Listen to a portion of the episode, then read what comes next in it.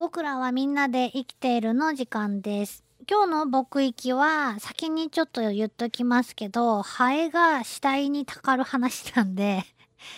遅めのランチを今召し上がっている方はちょっと要注意というか、まあそれ以外でもあんまり美しい話が出てきません。ただ意外だなという話は出てくると思うので、えー、お聞きになるかどうかちょっと今判断していただきたいなと思うんですけど、えー、今日のね、主役は黒バエというハエの仲間です。もうとにかくね、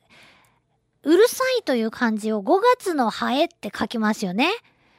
よう当てたなぁと思いますけど、5月ハエイって書いてうるさいと読みます。まあそれぐらい5月のハエはうるさいというふうにね、えー、思われていたんだろうなと思いますが、5月じゃなくてもハエは実際にたかってこられるとうるさいですね。えー、一匹でも部屋の中に飛び込んできた日には、そのハエのサイズにもよりますけども、もう気が散ってたまらんと、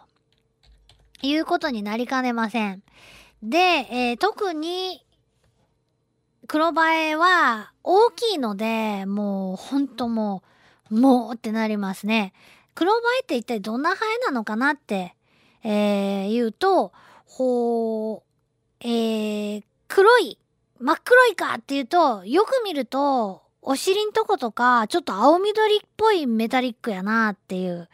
なかなかこうよく見ると綺麗けどなっていうやつなんですね。で、この春、えー、めでたくデジタルカメラを購入しまして、で、その、ね、デジタル顕微鏡、通称デジケンと呼んでいましたが、その機能を、えー、満喫すべくですね、いろんなあ場所で待ち伏せして虫が飛んでくるのを待ってたりしたんですけども、菜の花は、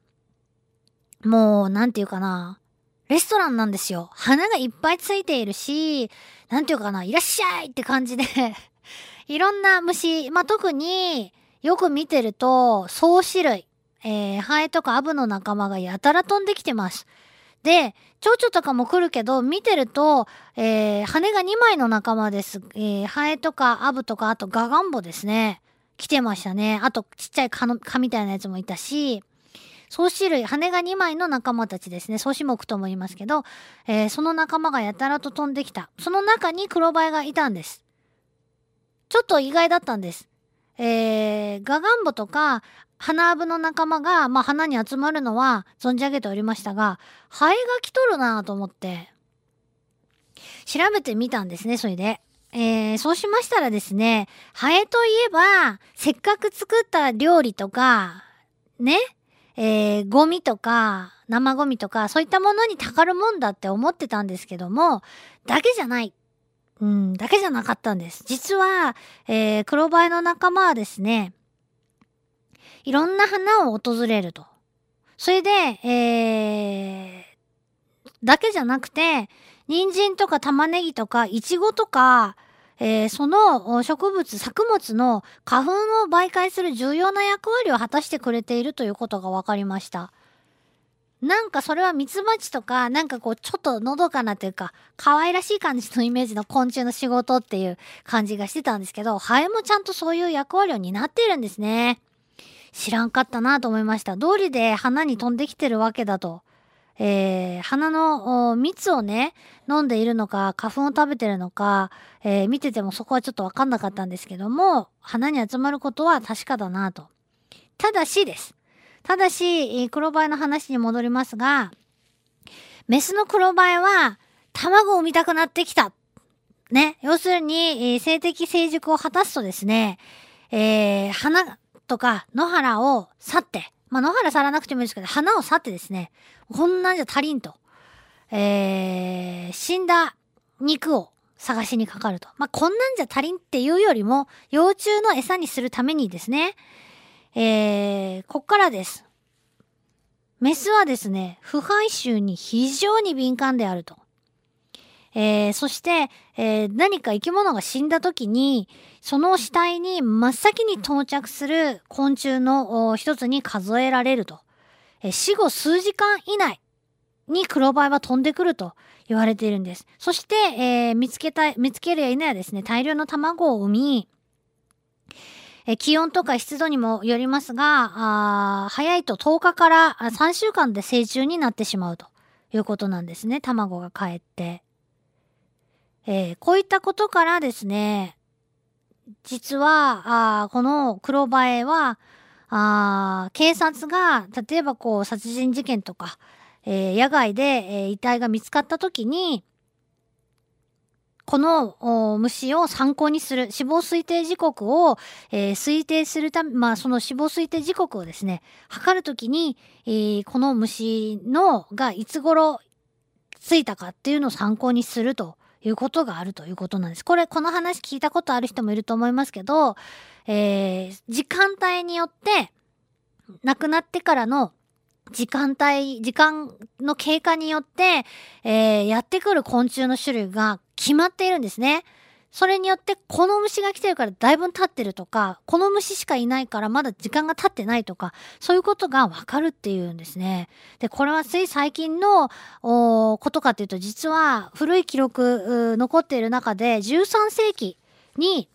えー、中国で書かれた法医学の本に、えー、一つ、その、それを示すことが載っていたということなんですけど、えー、殺人事件がある村で起きて、どうも凶器が鎌のようなものだと。農村地帯だったんですね。で、鎌のような鋭利な刃物で殺害されたということが分かったと。それで、えー、まあ、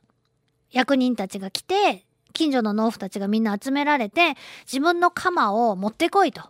で、そこに並べなさいと。で、並べたところですね、え、しばらく経つと、一本だけ、ハエがたかってきたと。それによって、まあ、あこの釜が凶器であると。要するに血痕がついていた釜だけにハエがたかったということで、これがあ証拠だというような話で、それだけでもちろんね、えー、捕まったわけじゃなく、結局その鎌の持ち主があ罪を認めて自白したというような記録が13世紀の中国の法医学書に載っているということなんですね。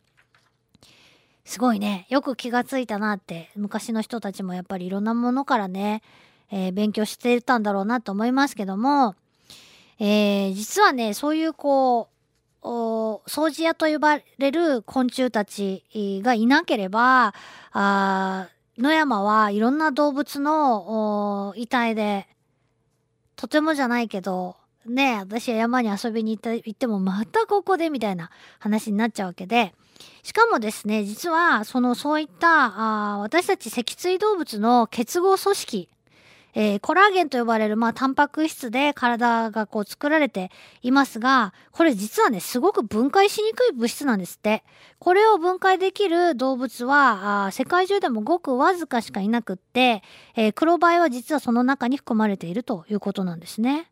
知らんかったと思ってね。自然となくなっていくような感じがするんですけど、とんでもない話で、ちゃんと、あのー、いろんな虫がいてからこそ、いろんな生き物たちに、えー、その体が分け与えられていってこそですね、えー、自然界が清潔に保たれているんだねっていう話です。ということで、うるせえなって思いながら、そんないろんな役に立っとるんじゃなということでね、ちょっと見る目が変わるかなというえー、黒バエのお話でした。ありがとうございました。LoveFM Podcast. LoveFM のホームページではポッドキャストを配信中。スマートフォンやオーディオプレイヤーを使えばいつでもどこでも LoveFM が楽しめます。LoveFM.co.jp にアクセスしてくださいね。LoveFM Podcast